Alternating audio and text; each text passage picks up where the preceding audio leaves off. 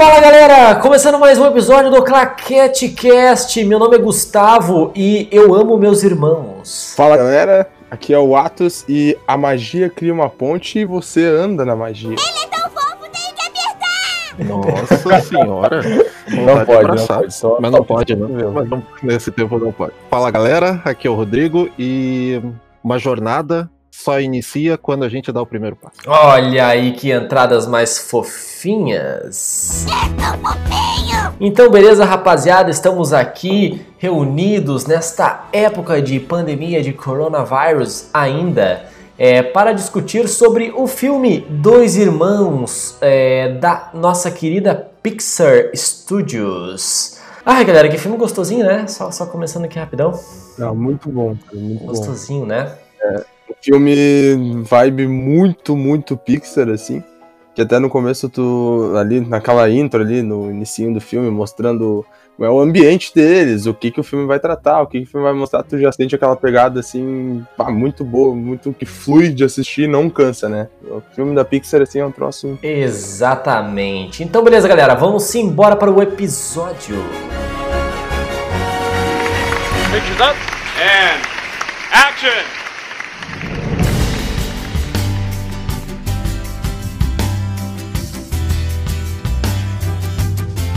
Então tá, rapaziada, é o seguinte, fomos agraciados agora em 2020 com Dois Irmãos, uma jornada fantástica no seu inglês original aí, é Onwards, da Pixar.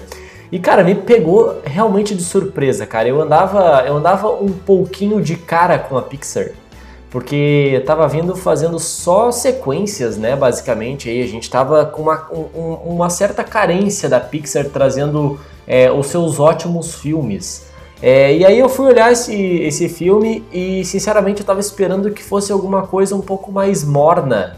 É, pela, até pela, pela, pelo marketing todo que teve o filme, né? Mas infelizmente sofreu bastante pela questão do corona. E aí acabou que eu terminei o filme chorando, né? Então, Esse filme, ele tem uma, curiosidade, tem uma curiosidade que por conta do corona, ele foi o primeiro a ser lançado direto pro, pro serviço de streaming, né? Ele foi, saiu lá do, do cinema e foi direto pro Disney Plus. Ah, exatamente. É, ele, ele não chegou a pegar. Ele não chegou a pegar. Eu acho que esse filme deveria ter feito o que fez a Universal com o Trolls agora. Eu acho que se ele tivesse lançado em VOD, né? Isso. Eu acho que talvez daria, daria uma, uma bilheteria boa, né? Porque infelizmente o filme foi mal de bilheteria. né? E inclusive o, Tro o Trolls 2 fez um sucesso maior do que o primeiro com esse lançamento aí, cara. Até porque, enfim, toda uma questão aí do pessoal tá tudo por casa, né? Quer um conteúdo e tal. A criançada enchendo o saco em casa, os pais pagam o valor que tiver pra poder assistir o filme, né?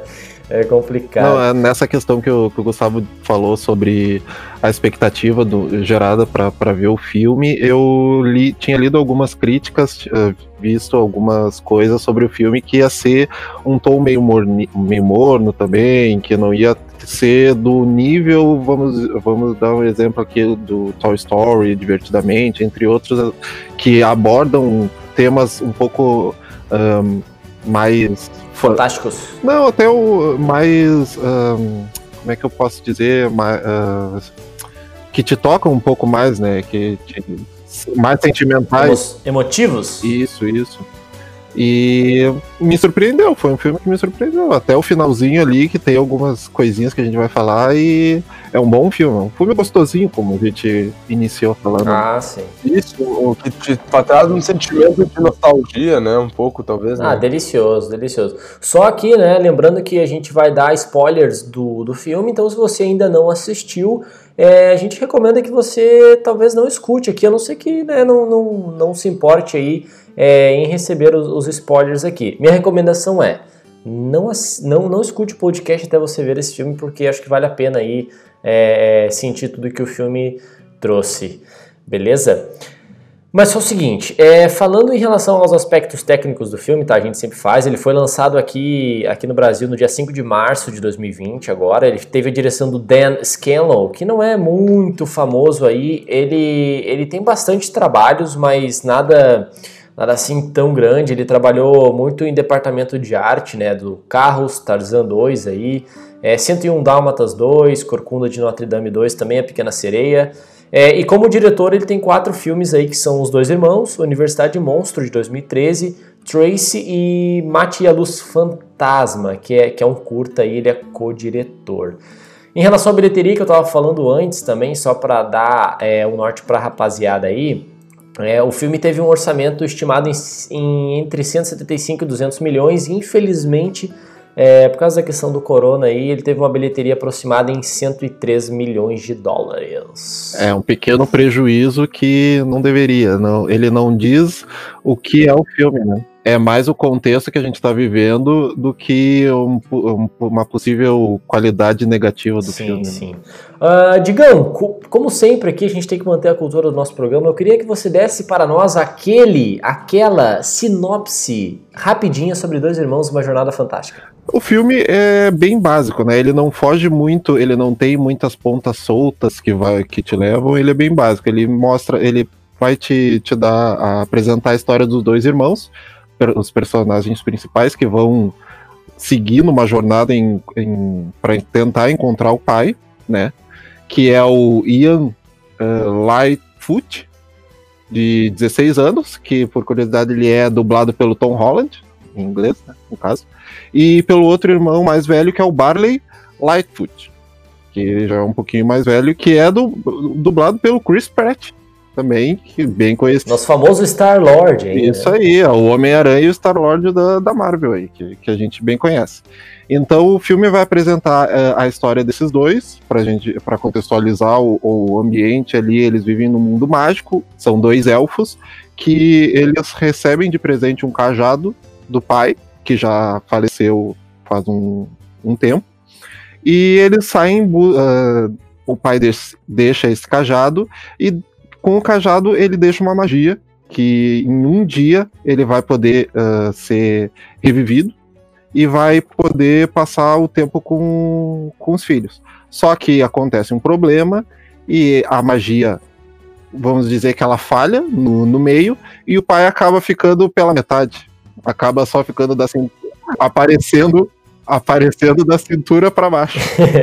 Isso é muito bom, cara. Sim, e a partir desse momento, então, que eles vão em busca de uma pedra que é vai bom, a, é ativar novamente esse cajado mágico para uh, tentar uh, uh, restaurar o resto do corpo do, do pai usando uma magia que só funciona com essa determinada pedra. Então ele sai em busca dessa, ele sai nessa jornada então para buscar essa pedra e passar algumas horas com o pai já falecido. Show de bola, ótima sinopse. Era para ser rápida, ficou com quatro horas de sinopse, mas ah tá é. eu, eu vi que eu falei que era simples. É. ah, mas mandou bem, mandou bem. Ele fez, a, ele fez a versão estendida da sinopse, com curiosidade. Exatamente. Não, galera, é o seguinte, eu queria só dar minhas, as, as, minhas impressões iniciais aqui em relação ao filme, tá? Porque, que nem eu falei, é um filme que acabou me pegando desprevenido. Eu não, eu não tava esperando nenhum lançamento da Pixar pra agora. Eu achei que esse filme ia lançar mais pra frente, claro, já sabia da existência dele. Quando chegou, é, consegui assistir o filme. É, e aí, cara, assim eu sempre joguei RPG, cara, desde criança, RPG de mesa e tal. E esse filme, é, ele tem uma, uma aura de RPG é, no entorno dele. Então, pra, se você já jogou RPG, você vai adorar este filme. Porque é o seguinte: ele se passa em um mundo fantástico, os nossos personagens são elfos ali, né? Mas ele, ele tem uma mistura entre esse mundo fantástico e, e, a, e o cotidiano comum, como se fosse mais ou menos o que é o Bright da Netflix, né? Não sei se só eu tive essa impressão. É, a versão. Falaram que é uma versão uh, live action desse filme é o, Bright, né? é mais ou menos o Bright. E aí, claro, então assim, a, gente tem esses dois irmãos e tal, que são, que são esses, esses elfos, e aí tem toda essa questão do, do pai deles. Um dos irmãos, que é o irmão mais velho, chegou a conhecer o pai no, no, no, no final da vida dele e tal, é, e ele morreu antes que o irmão mais novo, que é o que é interpretado pelo Tom Holland, pudesse conhecer. E aí, claro, tem toda essa questão da magia. E eu queria só botar um ponto inicial aqui em relação aos personagens, né? Todos os personagens são incríveis nesse filme, tanto eles quanto o pai deles, que é, que é, o, é só uma perna, é um par de pernas ali, e a mãe deles, a Mantícora. Cara, são personagens excelentes, a né, cara? é sensacional, cara. A cena da Mantícora. É muito bom, cara. Pra quem não sabe, a mantícora é uma mistura de leão com escorpião que tem asas.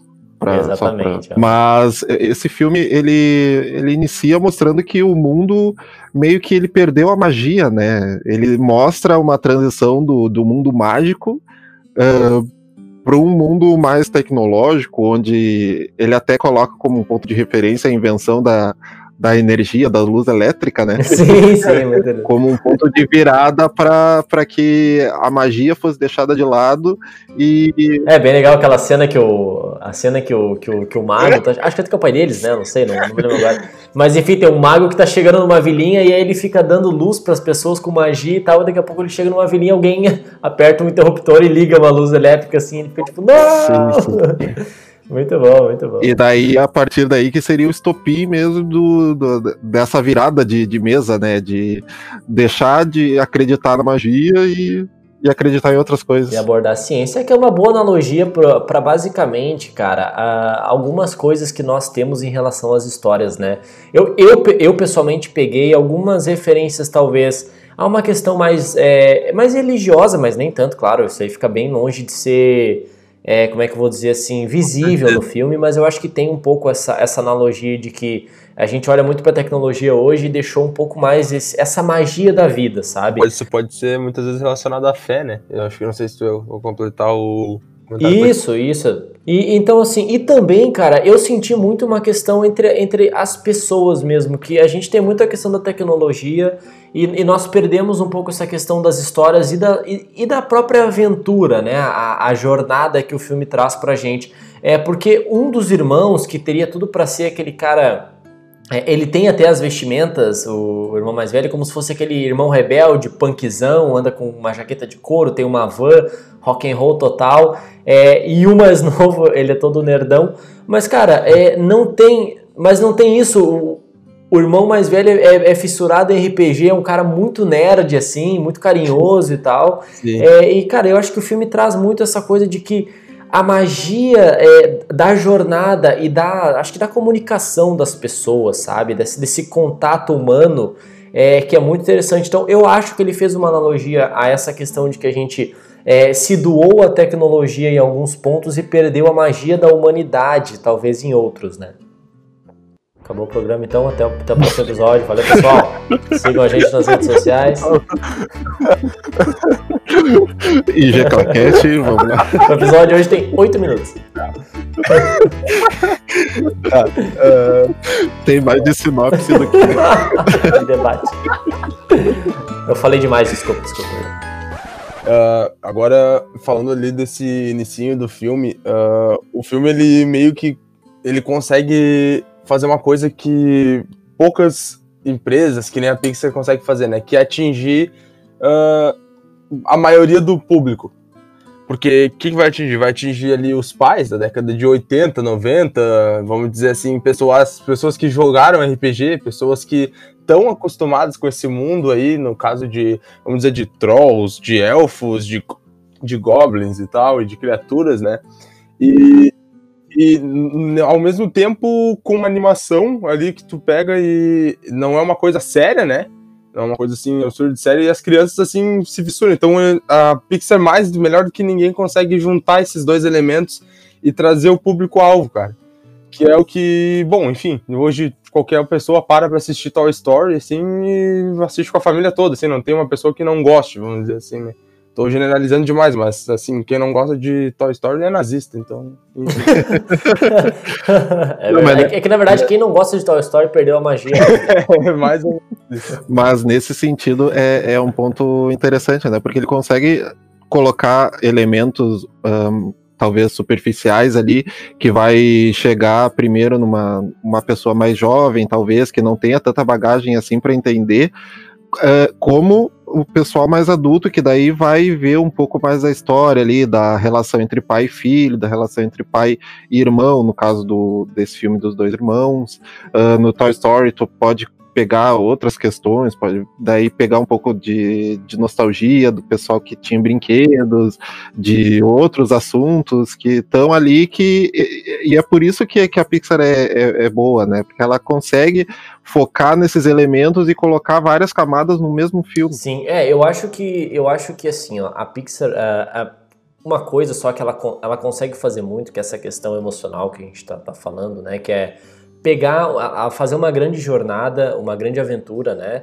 E mas co conversar sobre temas tão delicados como esse filme, sabe? Que ele fala sobre a relação entre irmãos, a relação entre é, filhos e, e, mães solteiras, né? No caso, que também é um assunto é, delicado ainda nos dias atuais, né? De uma, de, uma, de uma mulher hoje poder criar os filhos sozinhas e tal. É, inclusive, a, a, a, personagem da mãe é muito, muito incrível nesse filme. É, é, é assim, é, é inspirador até isso. Uma coisa que eu reparei assistindo, né? Então, assim, se, se, se conseguiu me pegar aqui, eu tive minha mãe, tive meu pai. É, nunca tive tanto, assim, não conheço pessoas que têm mães é, solteiras assim.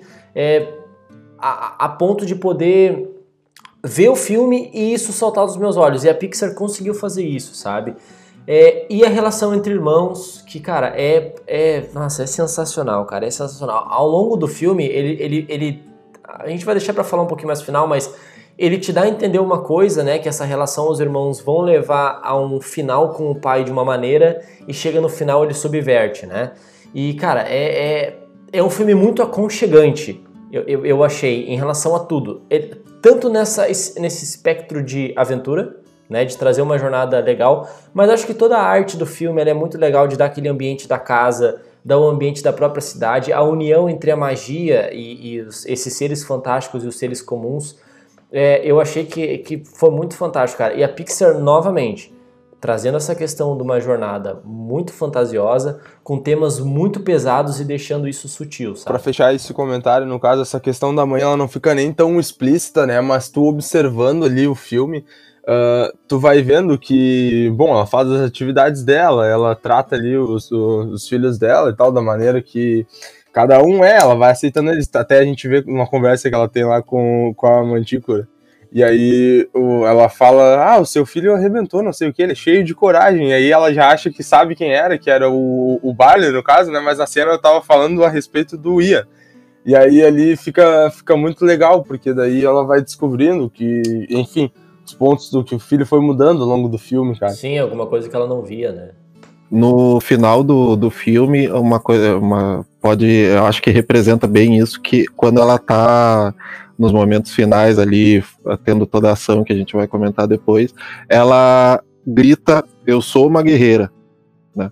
Ela chega ah, a, a falar Exatamente, exatamente. Então eu acho que, que sintetiza bem tudo, tudo isso que a gente está tá falando sobre, sobre o personagem, sobre a contexto no, no, todo, né? Sim, não, e eu achei, cara, incrível que o seguinte, eles podiam ter, a, a, a Pixar podia ter utilizado esse fato de, por exemplo, assim, ser uma mulher, ter perdido o marido, ter ficado com dois filhos, toda essa questão é difícil de criar, né, duas crianças e tal, essa essa analogia toda em relação à vida real, mas ela não abusa disso, né? Ela é bem resolvida desde o começo do filme, claro que ela tem, ela tem ali o, o seu arco, mas ela é bem resolvida, ela é divertida, ela brinca com, com eles e tal, ela, ela tem uma, uma personalidade é, que, que tu consegue identificar nos dois irmãos também, sabe? Então, assim, não é um filme que abusou disso sabe? Desse, desse, desse drama, entre aspas, para criar uma boa personagem. Eles não entram tanto nessa, nessa questão dramática e conseguem criar uma personagem incrível, sabe? Né? Um, um, ponto que eu queria que eu queria uh, falar é nessa questão da magia que como o filme ele te mostra que no início a, a, magia foi deixando de ser usada, foi deixando de as pessoas deixaram de acreditar na magia para acreditar em outras coisas. Só que ao longo do filme a gente vai vendo como a magia aos poucos vai transformando algumas uh, situações, algumas criaturas e vai talvez uh, trocando, mudando uh, esse, esse, esse ponto, essa visão. Porque uma coisa que me chamou a atenção é um exemplo é nas, nas criaturas que, que são apresentadas. Eu até fiquei brincando uh, na, na, minha cabeça, assim, de tentar encontrar cada criatura diferente que, que tá no filme. Eu Eu encontrei unicórnio, fada, bruxo, tem centauro, tem a sereia, ciclope, elfo, tem, tem muita, muito, tem muitas criaturas fantásticas assim que eles colocaram no filme.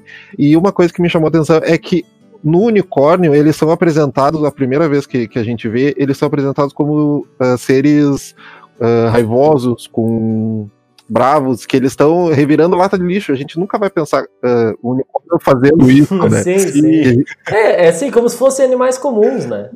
Sim, a gente pensa o, o unicórnio um ser eh, belo, esbelto. Parecer brilhando, sim, assim, né? sim. Na real, é um, sei lá, um vira-lata caramelo. no- no Sim, assim. no- teve, tem uma outra parte que, ele- que eles estão entrando numa caverna e aparecem alguns unicórnios como se fossem ah, morcegos escondidos na, na luz, que também eles estão ali numa Sim, situação de, de raiva, de, de medo, e então é, é é uma, uma virada assim que no- a gente não pensa que, que, que esses animais, esses animais, essas criaturas eles são assim, né? E outro ponto que me chamou a atenção foi na, em, na- em relação às fadas. Que no começo, quando eles apresentam as fadas, elas, a gente pensa em fada como as- talvez uma sininho do Peter Pan, aquele ser um pouco mais meigo, um pouco mais carinhoso, talvez frágil. Ah, os fadas são nesse- muito bons, cara. Que, que- cara, muito bom. Sim, e, e o a primeira aparição das fadas, ele, elas são motoqueiros. São gangster de Harley Davidson, né, cara? Sim, Muito bom, muito bom. Cara, eu olhei, aquela, eu olhei aquela moto sozinha assim, eu pensei, tá, tem fantasmas nesse mundo também, né? Tipo. Aí tem aquelas fadinhas lá e tal. E na cena, o, o- acontece antes que a magia que o Ian usa e o Barley fica pequeno, né? Então Sim. ele Ah, treta muito com as fadas. cara. Ah, olha, é muito engraçado. Não, e é legal que eles, eles, elas são pequenininhas, eles, né, na verdade, são pequenininhos, com umas asinhas, uma jaquetinha de couro e a vozinha fina, né, cara? É muito engraçado, cara, muito engraçado. E eles não voam, né? No início eles não voam, eles só andam de. Eles não acreditam. Eles não acreditam, né? Não- Por isso que, que, que esse ponto me chamou a atenção, porque ao longo do filme ah, eles acabam encontrando depois o, o Ian e o Bar Barclay. É, é Barclay, né? Barley. Barley, isso, Barley. Ah, eles encontram o- os irmãos e acabam se transformando e acabam pegando algumas características da, da fada convencional, da fada tradicional, talvez que a gente conheça, mas eles não deixam de, de ser também, de ficar com aquelas características daquele mundo. Então, o que acontece? Eles, elas acabam aprendendo a voar, elas acabam a- a sentindo essa magia novamente, só que eles não, eh, eh, elas não perdem a, a não é não é raiva, é, não perdem a coragem, não perdem esse essa, Esse ímpeto, né? esse ímpeto e, esse, e essa personalidade forte que eles eh, criaram sem a magia. Eles Sim, continuam sim. sendo a mesma coisa. E o nome Fadas do Asfalto é muito bom. Fala dos muito asfaltos, é muito bom. É muito bom. É muito bom, cara, é muito bom.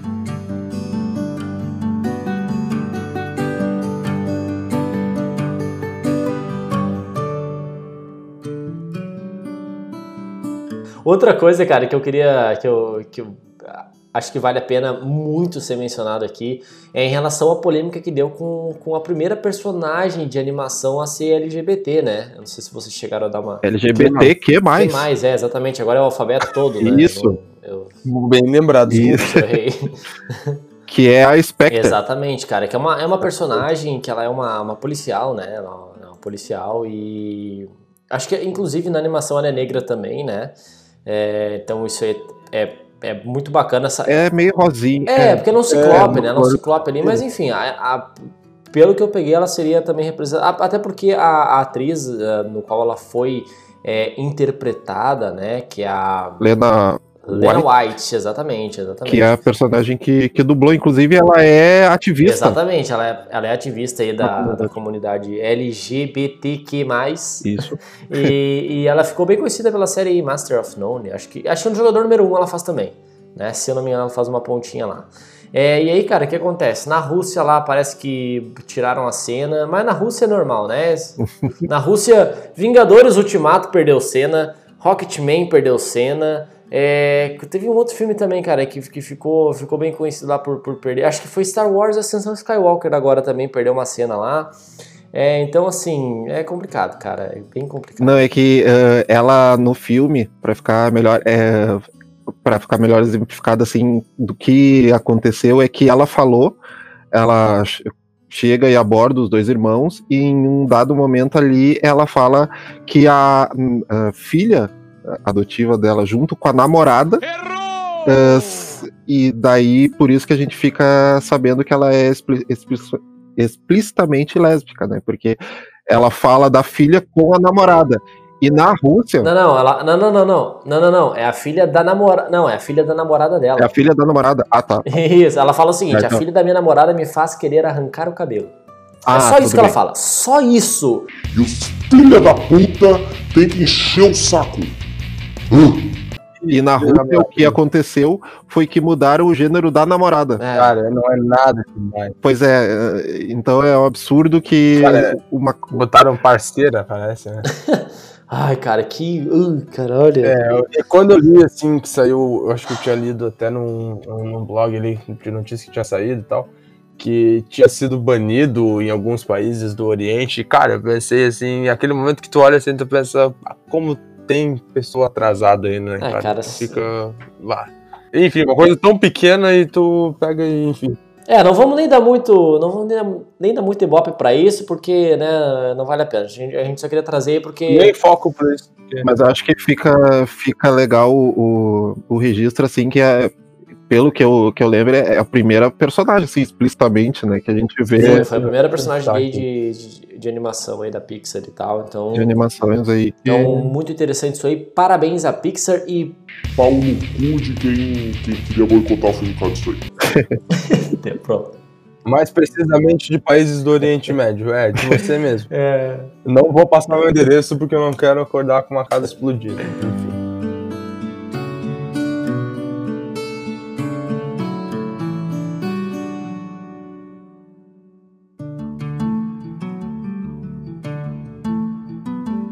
Beleza, rapaziada. O que falar sobre a van que tem. Como é que é o nome da van mesmo? Ah, meu Deus, agora me fugiu o nome. Ah, como é que eu ver aqui? Mas é, eu acho muito engraçado o que eles fizeram na cena final, que eles, eles conseguiram colocar o som do, do, do da batida do, dos cascos do cavalo com o pneu furado. sim. É genial. sim, sim, sim. Aquele centauro, cara, aquele centauro. É que, é que eu, é que eu acho que. É pois é, cara, eu não, eu, não, eu não lembro. Também deu uma polêmica em relação à van, porque tinha uma artista que tinha feito, parece que é, tinha feito uma uma arte, alguma coisa assim. Ou ela era dona de uma van que também era pintada em cores e os desenhos do, do unicórnio. Ela até processou a Pixar lá. Não, não sei o que, que aconteceu. Mas. Mas, cara, a, a Van é uma ótima personagem também, né, cara? Ela tem momentos excelentes, né, cara, no, no filme. Não, é muito bom. É, a, a, principalmente essa cena final que, que ela tá como se ela personifica ali um cavalo, um unicórnio, no caso. Sim. com o som, com todos os efeitos ali do, dos papéis saindo pelo vidro e dando um efeito todo. Guinevere, Guinevere é o nome. É, Guinevere. Guinevere. Muito e, e, que é. depois acaba. Te, é isso que eu, que eu gosto nesse filme, porque cada elemento que eles colocaram, ele é usado, são usados. Não importa qualquer um cada um tem uma, uma razão de, de estar ali, até uh, a gente vai falar depois em questão de feitiços, de magias, de personagens, todos são usados para um final ali. Até um elemento simples que a gente pode não, não dar importância, como uh, o cenário, né, que é, que é a escola, no caso, que a gente vai falar depois, ele também volta ali, é usado. Então é, é uma coisa que, que me chamou a atenção também, porque é a Pixar, né? A Pixar é. Eu não lembro de filme que ela errou, então. é verdade. Tô meio. Ah, ela errou um pouco no carro os dois aí, mas a gente deixa isso aí quietinho. É, empolgar. Tá, é. e a, não, e o seguinte, né? A Van tem o final épico, né? Épico. Eu quase chorei, cara. Eu, eu juro que eu quase chorei, cara, por causa de uma van de animação que tem um final heróico. Não, e todo Ah, momento um pouco antes da, desse final, né? A, o Ian olhando pro irmão e o irmão meio que se despedindo e pegando a pedra pra colocar ali no acelerador pra van ir É, e dá um, baixa um pouquinho, Ah, dá todo um suspensezinho, todo momento de, de emoção ali, um momento emotivo, e daí acaba acontecendo o que acontece. Ah, cara, muito bom, muito bom. Cara, assim, ó, ah, em, em relação, cara, ao que o. Assim, claro, a gente vai falar bastante coisa ainda sobre o filme, mas esse filme me despertou o que o filme, é, acho que é Coco, A Vida é uma Festa, na, na tradução, né? Que é outro filme da Pixar que me pegou desprevenido. E ele, ele tem tantos elementos no meio do filme que são tão emocionantes quanto o final. Claro que não tão, né? Não tão é, é, gran- grandiosos como, como o final, mas é, são tão bons. E, cara, esses momentos, a- a- assim como a. Como é que eu vou dizer assim? O último arco da Mantícora também, que eu achei excelentíssimo, cara. Então, tem vários, várias partes desse filme que são coisas tão, tão bestinhas, mas que são tão emocionantes, né, cara? Esse da van, pelo menos, eu, que nem eu falei, cara, eu quase chorei com uma van de animação. É o que a Pixar faz, cara. Eles assim, cara, e a gente vai te fazer escorrer lágrimas aí, cara. Incrível, sabe? é muito bom, cara. E aí é o seguinte, né? Eu sempre passo vergonha, porque é, eu cheguei no. do- eu fui assistir o, o Coco A Vida é uma Festa, e aí eu- a, a Gabi ia sair, e ela falou assim: ah, ia comer um negócio e tal, não sei o que. Achei que ela, ela tava com a Fernanda antes. E elas iam comer um negócio, eu falei, ah, vou olhar esse filme aqui e tal, né? Eu falei, mas aí a Gabi assim, ah, não vai chorar, né? Eu falei, "Pff, vou chorar. tá. Filme, cara. Um filme de desenho. E aí elas saíram, né? E aí, tipo assim, tem, tem, tem um restaurante que era na esquina do apartamento onde a gente morava na época e tal. Beleza. Deitei ele no sofazinho, fiquei assistindo o filme e tal. Cara, as desgraçadas chegaram no final do filme. Eu tava em prantos. Até hoje, cara, eu não posso falar que eu não choro em filme se a Gabriela estiver do lado, ela me entrega, cara. Ai, coco, Gustavo. Ela olha pra ti e fala, viva. É, cara, esse filme não foi diferente. Ah, mas esse, cara, é, pois é, esse filme aí. Não, ele tem vários Pois é, momentos. olha só, em relação aos irmãos. Rodrigo, você tem irmãos? Não, não tenho. Eu sou o filho único, infelizmente. Mas quando eu falo isso, quem tem irmão fala que eu não sei o que eu tô falando e que é bom. Então eu fico não, dividido. jamais, jamais, jamais. Não, jamais. Mas assim, o, o filme. é, a a gente aqui não segue pauta, a gente não segue ordem cronológica porra nenhuma. Então deixa eu te perguntar aqui. O final do filme, tá? Que envolve muito a relação entre os dois irmãos. É, como é que foi pra ti que não tem irmãos? Ah, deixa. eu- É surpresa, né? Esse, esse tipo. Ah, quem sabe faz ao vivo. né? Não, mas é que e- ele fala muito da, da jornada ah, de tu buscar momentos especiais com. No caso, tem a, a virada ali, mas eh, do- com alguém especial, né? Um- momentos es- ah, especiais com alguém que talvez tu, tu nunca tenha tido contato. Não, assim, ó, Rodrigo, E- enquanto tu pensa aí, deixa eu só falar Mas- pra galera aqui, só pra dar uma, uma Ah. repaginada. A galera que tá aqui já viu o filme já sabe, né? Mas é, para reforçar minha pergunta, porque é o seguinte: é, o irmão mais novo, ele não conheceu o pai e a jornada é- toda é pra ele conhecer o pai, né? Não no caso os dois, porque teria esse- essas 24 horas, né? Até o pôr do sol do outro dia, se não me engano, é, para eles, pro pai deles aparecer é, e ele poder ver o pai dele, porque ele nunca viu, ele só conhece o pai dele por histórias, né? Tanto da mãe quanto, quanto do irmão. E pelo que o irmão fala, o pai era incrível e tal. É, então, assim, o irmão, quando eles, eles percebem que eles só vão ter basicamente uma chance de ver o pai deles, todo o plot do filme é de que o irmão mais novo é, é, vai ter esse momento, né, de ver o pai ali. E o final que a gente descobre é que não é isso, né? Na verdade, quem merece rever aquela figura ali paterna é o irmão mais velho, porque o irmão mais novo ele vê que sim, essa figura de quem criou ele, de quem ajudou ele, de quem foi a pessoa que ajudou ele a, a tanto é, é, segurar a barra da vida quanto evoluir como, como uma pessoa nos momentos bons e nos momentos ruins, foi o irmão dele. Então tem, tem essa mudança e esse ato é estritamente entre a relação entre irmão e irmão. Por isso que eu tô fazendo essa pergunta muito simples aqui ao nosso Digão. Não, eu tô. Uma resposta não tão simples. Uma pergunta simples para uma resposta difícil. Ah, eu, não- é- eu não sei. É, é, dif- é difícil. Você quer pedir ajuda aos Universitários. Atos quer responder primeiro. Não, é que, é que eu acho.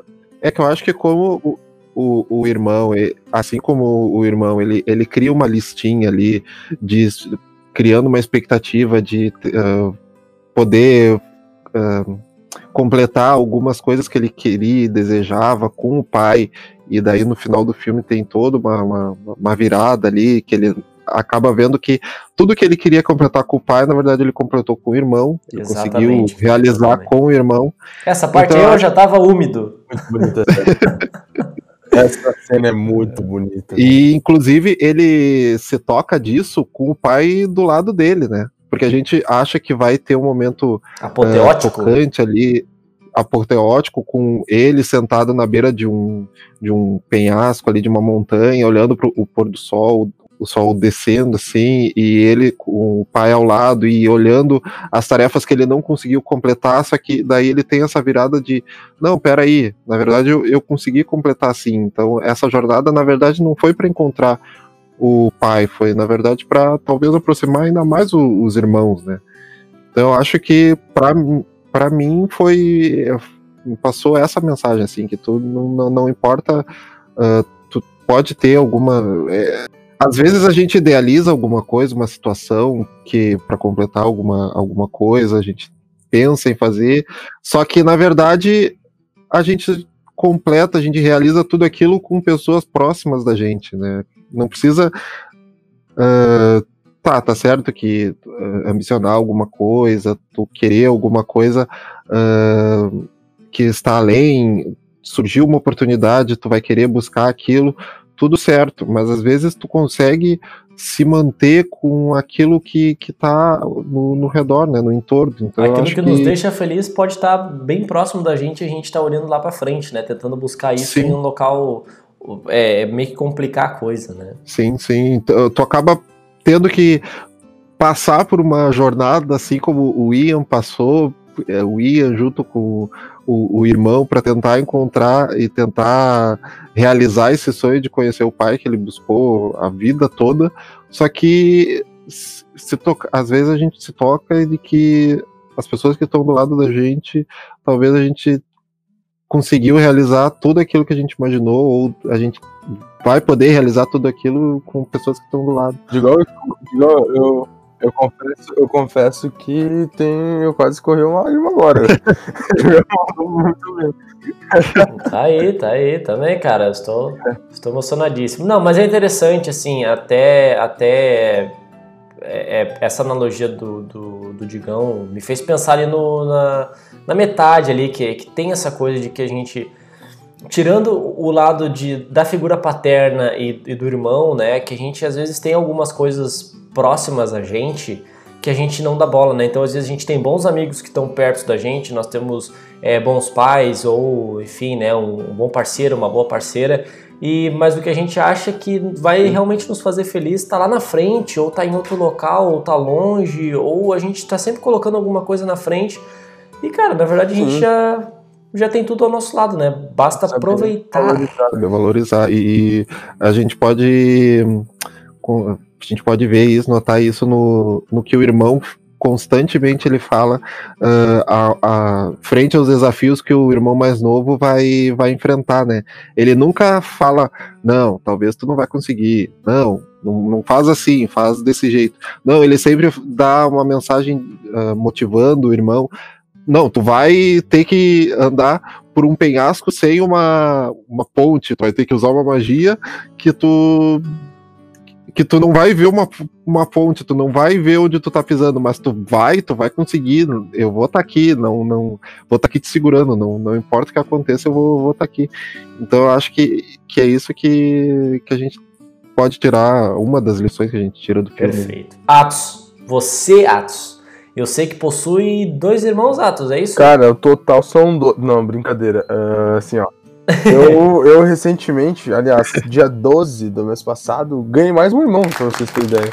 Olha aí, cara, meus parabéns. Grande meus Vitor. parabéns. Moleque tá Nossa. Mais alguém agora para praticar um, um famoso bullying. Um bullying, um bullying, né? Chegou no pior ano da história da humanidade. Não, não, já teve piores. Tá Mas bom, tá bom. Se começou agora, vai, vai nascer forte. Esse aí vai ser venho tudo pra.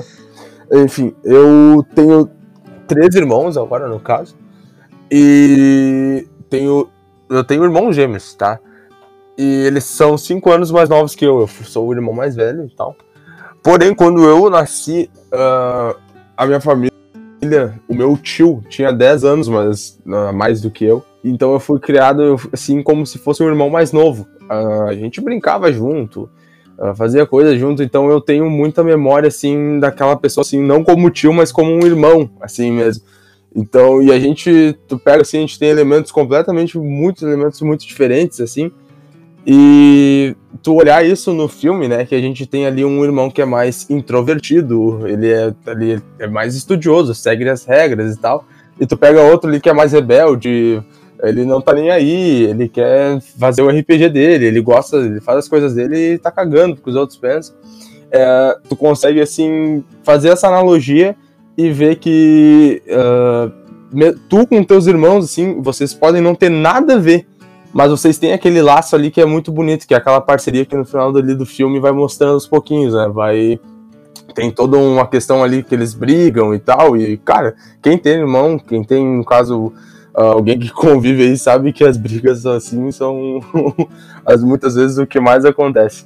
Mas eu achei muito maneiro, eu queria focar nessa parte aí da, da diferença deles e a parte da união, né? Que um vai fortalecendo o outro em pontos que um não é tão forte quando, como a questão do Ian ser mais pessimista, mais negativo e tal. E o, o, o, Barley, o Barley tá sempre levantando ele, né? Essa última parte ali que o Digão focou. Então, assim, nessa questão ali de eu ter uh, tido essa relação com meu tio, como meu irmão mais velho, Hoje eu sinto. Hoje não, até porque meus irmãos agora estão aí completando quase 16 anos, 15 anos. Então, uh, e agora já tá muito diferente, né? Daí nessa parte eu passei a ser o irmão mais velho, né? Então eu já tenho duas visões aí da coisa, como é, assim, é muito crazy, assim, porque também são duas personalidades muito diferentes da minha, com vários traços, assim, mas que o cara tem um apreço e um laço que nada paga tu passar tempo com teus irmãos ou tu fazer uma coisa junto, assim, é um troço muito maneiro. Uh, Atos também acho que acho que só para explicar para a galera aí também é como é que é uh, assim teu teu relacionamento com pais assim? É tu, tu mora com os teus pais? Uh, assim ó uh, mais um ponto maneiro assim que a gente está destacando ali. A minha mãe ela é mãe solteira atualmente e aí, então, assim, a gente sabe os perrengues que é, muitas vezes e tal, mas uh, também deu para mim conseguir pegar essa pontinha ali e tal, que a gente tava falando, que é mostrar, uh, ela é mostrada de maneira mais sutil no filme, e tu também trazer isso. Então, mais uma questão que eu consegui sentir uma grande empatia, assim, no filme, nessa parte. Uh, me dou bem com meus dois pais e tal, mas uh, nessa parte aí foi muito maneiro mostrar que, tipo assim, uh, não tem problema tu ser mãe solteira, entende? Não tem. Existe, não tem. Não precisa ter um tabu, vamos dizer assim, com, com relação a isso Sim, aí. Não, beleza, perfeito. Não, e assim, é, é, em relação. Obviamente eu já conheço como é que é mais ou menos a uh, estrutura familiar aí, mas acho que é interessante a gente passar pra galera, dar, dar essa, essa abrida no nosso coração é, não. É, então, tá rolando de família aqui hoje, né? Disfarçado. Não, mas é legal. Isso aí é o seguinte: é uma coisa também que eu respeito muito. Eu sou basicamente o irmão caçula da minha família. Daqui a pouco eu vou abrir o meu coraçãozinho aqui para vocês, mas é, eu sei que tu, que tu funciona mais ou menos como um Barley aí na tua família, porque tu tem dois irmãos que são é, menores, né? É, a, a, a, tua mãe, como tu disse, é solteira, então acho que também tem essa, essa responsabilidade que, que a gente que, que acaba se tendo demais, em, em poder criar né, esses, esses dois é, irmãos barra filhos, né? Basicamente. Cara, vamos, vamos, agora fazer mais uma comparação aí. Às vezes eu tenho um feeling muito Barley, assim, porque o cara sabe que tem uma responsabilidade, mas ao mesmo tempo, às vezes, tu tá muito fora, assim, tu sabe que tu não é, tu não é responsável daquela maneira pra, para aquele tamanho ali, Mas ao mesmo tempo a relação é muito maneira, estamos sempre tentando fazer os moleques crescer, né? Então. Ah, mas é isso aí, é isso aí. Muito bonito, muito bonito. Uma comparação que a gente pode fazer né, é o Barley no, no, no filme. Ele. Ele consta. Como ele, ele joga há muito tempo já RPG, ele compartilha é, com muitas coisas é, do, daquele mundo, ele sabe muita coisa, ele tem muito conhecimento, ele acaba meio que guiando, né? Meio, meio... Sim, ele é uma espécie de guia, assim, né? Ele vai ensinando cada tarefa pro, pro irmão mais novo, ele vai ensinando que não é de uma hora para outra que se vai atingir um determinado poder, né? Que tem que passar por etapas, que tem que Uh, enfrentar desafios, que tem que aprender primeiro quanto é um mais um, depois tu vai fazer uh, um, é nesse caso tu vai então tu tem que aprender tu tem que criar uma base para depois no final tu conseguir usar todo aquele teu conhecimento em prol de alguma coisa, né? Em benefício teu, em benefício dos outros, tu vai agregar tudo aquilo para ti e todo aquele conhecimento que é passado, que no caso do filme o, o, o Ian percebe que todo o conhecimento que eh, ele achou que ele deveria, que o pai dele deveria ter, ter passado para ele, no, no caso, o, o, irmão, né? Todas as situações, todos os ensinamentos. Então, como se fosse um RPG mesmo, onde tu tem várias quests, uh, né? Onde tem várias missões para serem completadas, para te atingir um nível uh, acima, o Ian vai passando com o irmão. Então, acho que eu vi um pouco uh, o irmão também com, com essa responsabilidade de ser esse guia na, na vida do, do irmão mais novo. Sim, sim é, ele, ele, ele, serve pra gente como esse, esse, instrutor, né? Esse personagem que vai explicando pra gente é, como é que funciona o mundo, como é que funcionam as regras daquele mundo. É, e é muito interessante porque eles utilizam esse elemento de RPG, né? Então, às vezes, vão acontecendo coisas fantásticas e o Ian acaba perguntando pro Barley, tá, mas o que, que, é isso? Como é que, que magia é essa? Ele, não, não, você tem que falar tal coisa, é, você tem que falar com mais vontade, porque é assim que funciona no jogo. É, Posição do corpo, tem que colocar o cajado de determinado jeito. A gente sabe que tem vários jogos de videogame aí da Pixar, cara, mas facilmente os caras conseguiriam adaptar esse, esse filme aí pra, pra um jogo se eles quiserem fazer. Ah, com um certeza. Não, mas eu acho que vem aí, eu acho que vem aí. Acho que não. Vem, vem. Inclusive, vamos lançar já a petição para a Pixar entender que geral gostou do filme e que a bilheteria não reflete no, no resultado. Ah, mas eu acho que, a, que, a, que, que, eles sabem disso, cara. Eu acho que a Pixar. Eu ia falar Blizzard. Eu acho que a, que a Pixar. A Pixar.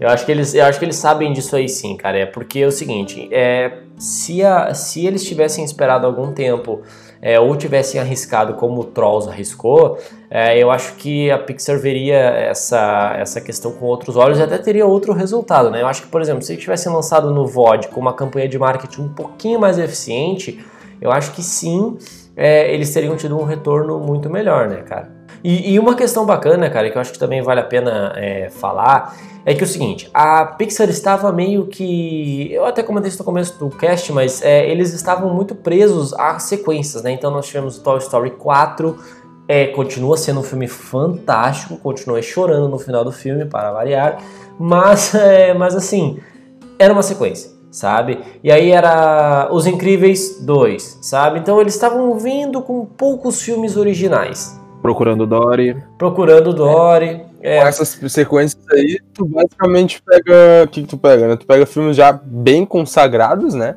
É, vamos dizer ali, dá o exemplo dos incríveis ali. Todo mundo aí esperando.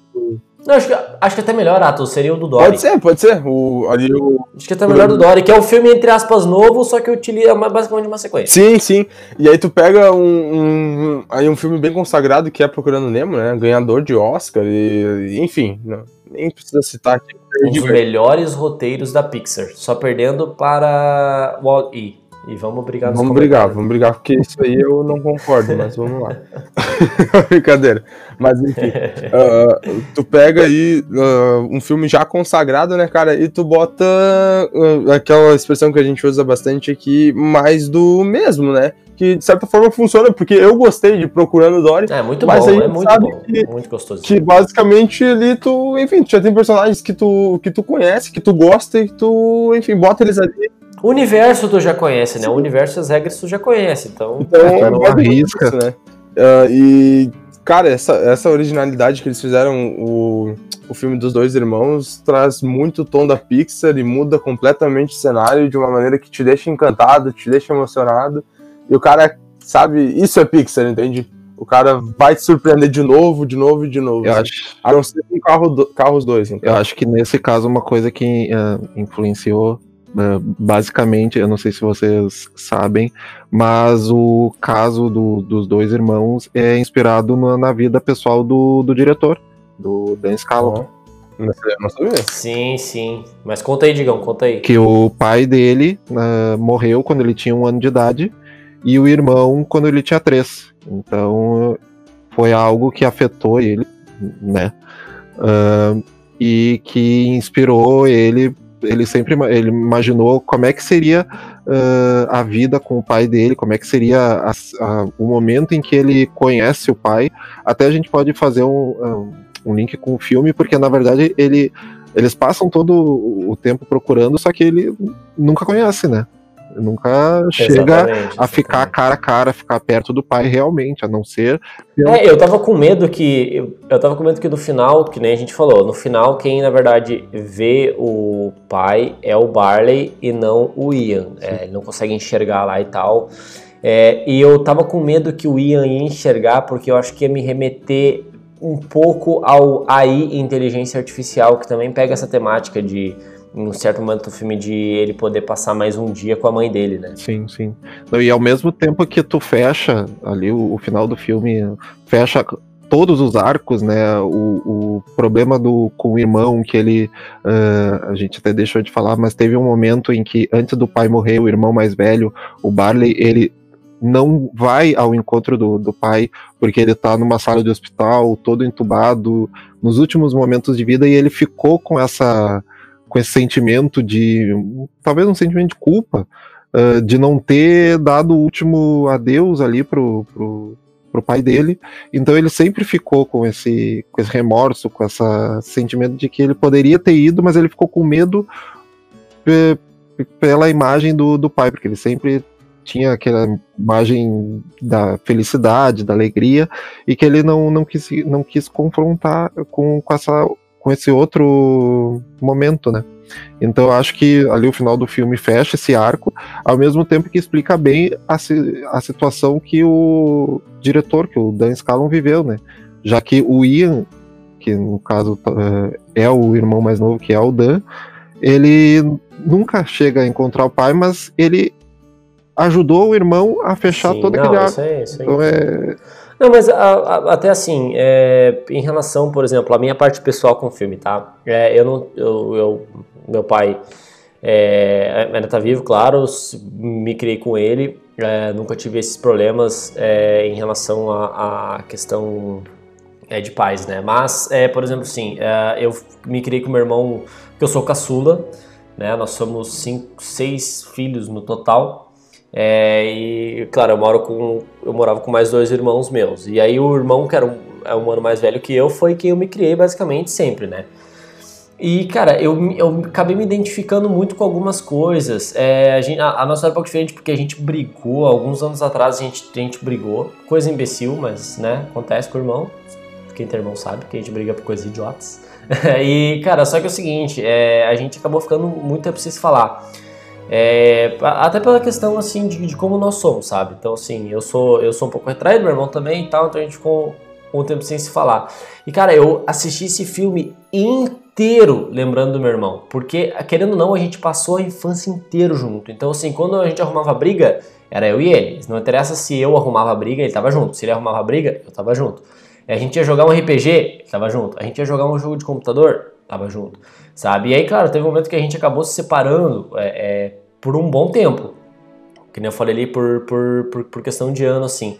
E, cara, eu assisti esse filme e eu já tinha voltado a, a, a falar com meu irmão, assim, mas eu percebi que depois do filme eu acabei mudando um pouco, sabe? E isso, acredito que é, é, o filme acabou amplificando, assim, sabe? Sobre essa sensação de que é, a, gente, é, tipo, a gente brigou por certas coisas idiotas, mas em todos os momentos da minha vida ele estava ali do meu lado, sabe? Com, com, com suas falhas, seus erros, en- enfim.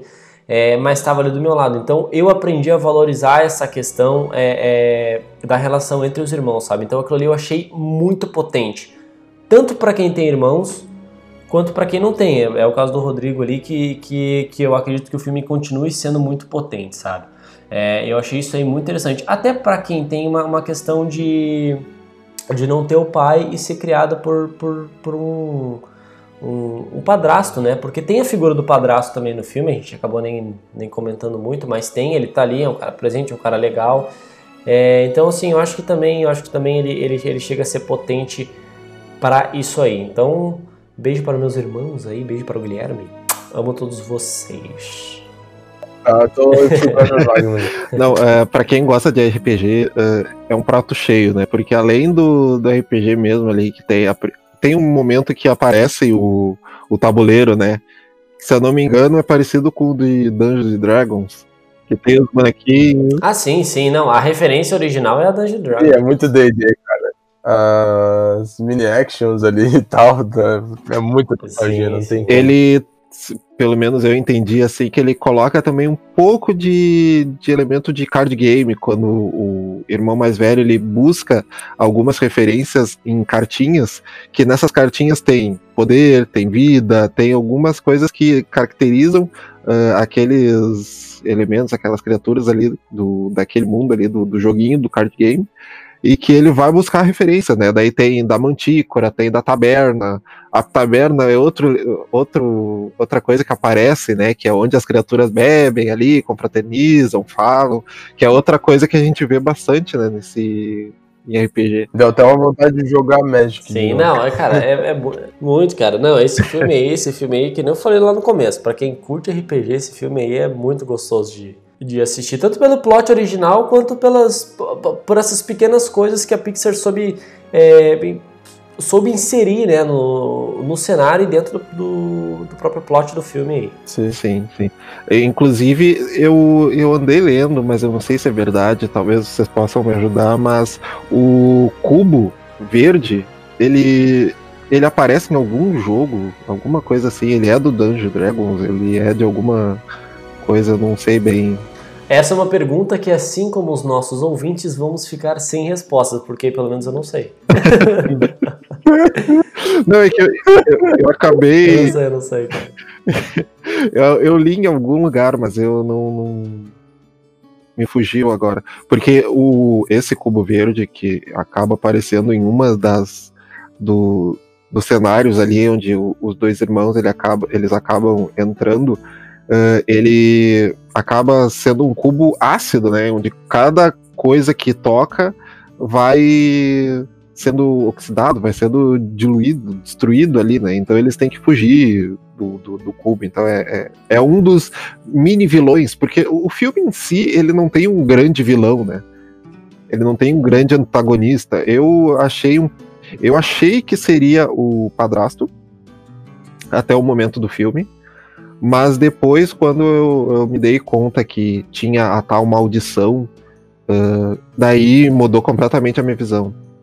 Mas um, um grande vilão, um vilão assim como em outros filmes da Pixar, não, acho que não tem, né? Como no Coco, que o A Vida é uma Festa, que o Gustavo citou antes, que... Tem personagens odiáveis no filme do Viva a Vida. É, esse, esse filme não tem, não tem um vilão em específico, né? Acho que o, o vilão maior ali é, é a falta de confiança do próprio Ian e o tempo, né? Sim, sim. Sim, que é mais explícito, né? Do que... E, não, e, e, e, a, e a questão também em relação ao RPG, né? Que o final do filme nós temos um dragão, né? A famosa batalha contra um dragão, que é uma... É, é o clássico do RPG, né? O clássico do clássico. Sim.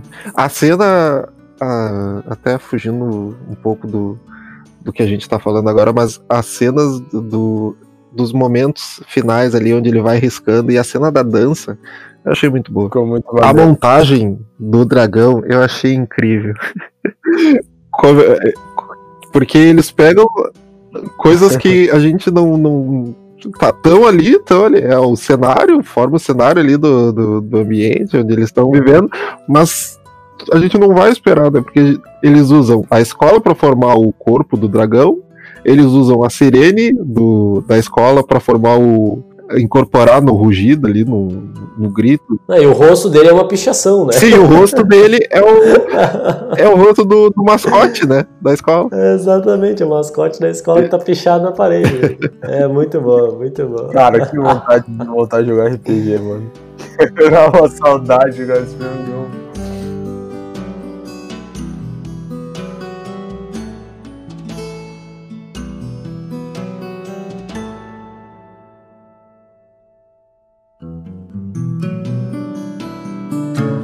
Eu ia só citar, só fazer uma menção honrosa para a qualidade técnica da, da animação.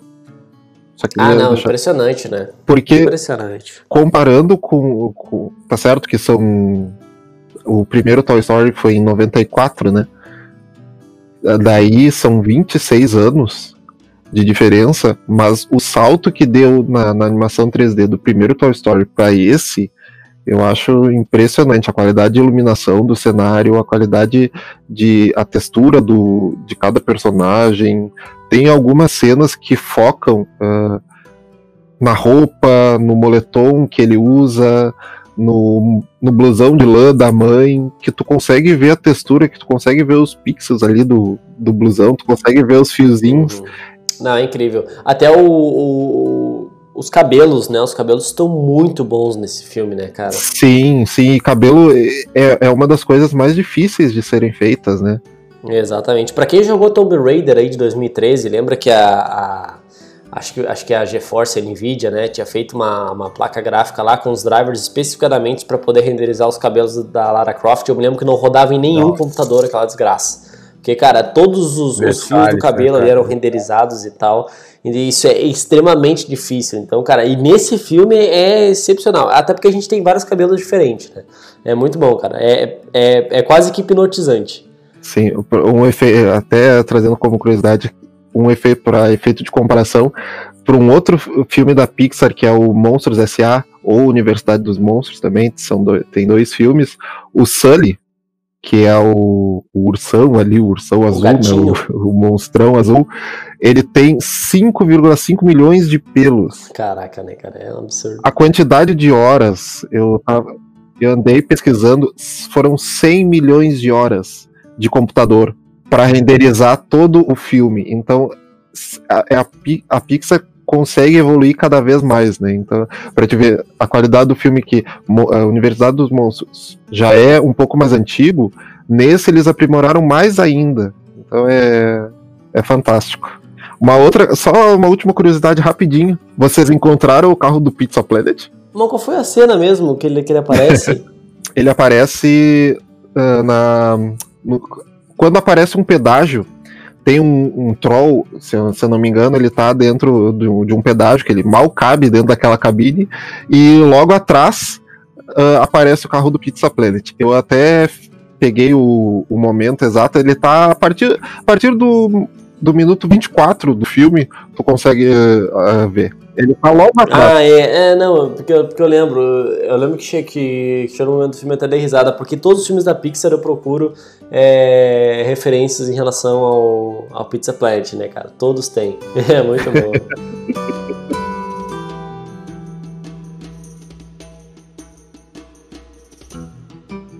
Então, beleza, galera, vamos para as nossas considerações finais e a nossa nota aqui. É o filme que eu nunca lembro se a gente faz de 0 a 5 ou de 0 a 10. Então, hoje vamos de quê, galera? De 0 a 10? 0 a 10. 10, 10. 0 a 10. 10. Pra manter Então, beleza. Atos, manda bala. Cara, não tinha pensado nisso. Tá, vamos lá. Ah, assim, ah, o que, que aconteceu, cara? A Pixar me pegou de novo, né? Pra variar, assim, o cara não, não consegue olhar um filme da Pixar e dizer que merda. Não que eu vá olhar um filme da Pixar esperando que droga isso aí. Ah, mas assim, ah, o filme traz tanto elemento bom, tanta coisa boa, é ao mesmo tempo muita nostalgia, ah, temas delicados que são tratados de maneiras espetaculares, assim, que no final das contas forma uma obra nível Pixar, assim, que tá no nível dos. Tá, esse filme é a primeira prateleira, assim, fácil da Pixar. Então, assim, minha nota final, cara, vai ser nota 9.5. Olha aí, cara. Olha Aço! 9.5. Ah, desconto algumas coisinhas, porque assim, eu achei assim, aquele comecinho dele, tudo bem, o filme funciona sendo muito bem, e ele tem que apresentar ali as características dos personagens, mas eu achei um pouquinho, esse 0,5 fica um pouco que eu achei meio amarrado o início da toda a questão dele ir pra escola ali, ele é muito inibido e tal, e assim, ok, a gente precisa conhecer o personagem, mas eu achei muito amarradinho aquela parte ali, e isso me desagradou um pouquinho. Uh, mas no geral, nada que atrapalhe a obra, porque assim, eu confirmo que é sensacional, primeira prateleira da Pixar. E com certeza vai ser filme que, se estiver passando na TV ou estiver disponível qualquer hora, vou reassistir, reassistir várias vezes. Então, 9.5 para dois irmãos. Perfeito, notaço aí, Atitos. Digão, mande a sua notinha e as suas considerações finais. Uh, então, antes de dar a nota, eu só queria dizer que o filme está disponível no Prime Video, né? Pra quem tiver. Ah, é perfeito, perfeito. A gente acabou não comentando, mas além do Disney Plus, aqui no Brasil a gente pode acessar pelo Prime Video. Então eu acho que o filme ele merece uma nota talvez eu fique com a mesma do, do Atos, então 9,5. Eu acho, eu arrisco dizer o filme mais bem avaliado até agora.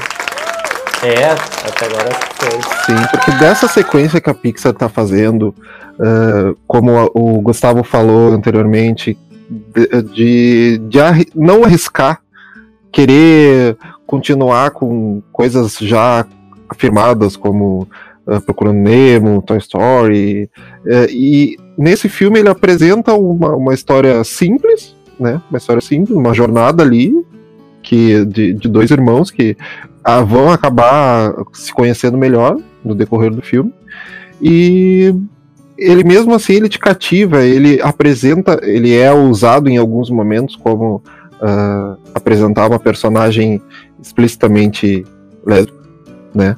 Ele é usado nesse sentido, então ele merece pontos para isso.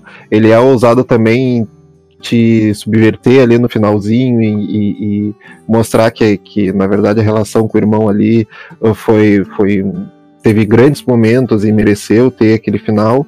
E também pela qualidade técnica, do filme que a cada, cada filme que eu vejo da Pixar e que eu vejo que aumentou o, o de, os detalhes, o nível de detalhamento de cada cena, de cada coisa, é, é uma coisa que particularmente me, me prende, sabe? Porque é uma dedicação do, do estúdio de querer montar uma obra completa. Né? Então, além da história, narrativa, tudo, acho que os 9,5 tá de bom tamanho. O 05 a gente desconta, talvez por ser um filme muito rápido. Uma hora e 42 não é. Tinha que ter mais história. Tinha que ter mais magia, mais feitiço. Poderia facilmente fazer três filmes de três horas. Eu só acho. Sei lá, inventa ali que. Inventa ali que tinha uma outra gema que era possível. Não precisa mexer na, na questão do pai ali, porque ficou muito da hora, mas faz outra história, faz eles buscarem outra coisa. Sim. Também acho. Pegue meu dinheiro, Pix. Então, beleza, galera. É o seguinte, eu já vou, eu já vou aqui, não vou nem dar suspense, eu vou imitar a nota de vocês dois. Eu também vou para o 9.5 plaquetes aqui para dois irmãos. Achei fantástico, cara. Que nem eu falei, pega toda essa questão emocional, como a Pixar sempre vem com maestria, tirando alguns filmes que agora eu só consigo pensar no Carros 2, mas. É... o Bom Dinossauro, lembrei agora. É, eu vou dizer alguns filmes assim que são mais fracos nesse, nesse quesito. Mas, cara, eu achei um filme é, muito divertido. Ele é, ele é um filme que ele vai do ponto A pro ponto B, do ponto B pro ponto C, do ponto C pro ponto D, como é, como são todas as nossas grandes aventuras de RPG de mesa, o nosso famoso Dungeons and Dragons aí, e outros RPGs que, que a gente sempre gostou de jogar com os nossos amigos. Então, assim, achei um filme fantástico, recomendo a todos que assistam. É um filme gostosíssimo, você vai sair se sentindo super bem. É, tem ali um espaço para dar bastante risada, para poder chorar um pouquinho, para poder se emocionar, para poder dar uma refletida. É, bons personagens, a técnica tá perfeita e eu achei é, que foi um bom passo da Pixar aí em resolver é, voltar é, a criar algo novo, tá? Pode não ser um novo Toy Story, pode não ser um novo Os Incríveis, é, mas é um filme excelente, tá? Então fica aí 9.5 para Dois Irmãos, uma jornada. É, como, é que, como é que eu ia falar uma jornada inesperada, mas eu tô pensando no Hobbit, uma jornada fantástica. Eu pensei em jornada empolgante. Nossa, é perfeito aí. Então, beleza, rapaziada. É isso aí? Falamos? Isso, e o Digão vai lançar depois aí cinco minutos pra quem quiser ouvir de o final explicado. não, não. não, pode. Pode. Ah. então, beleza, rapaziada. Até o próximo episódio. Valeu. Fechou? Valeu, pessoal. Até a próxima.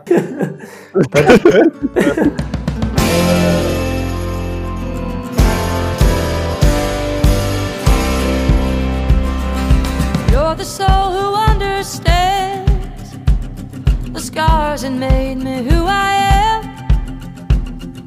through the drifting sands of time. I got your back and you got mine. If you bear a heavy load, I'll be your wheels, I'll be the road. I'll see us through.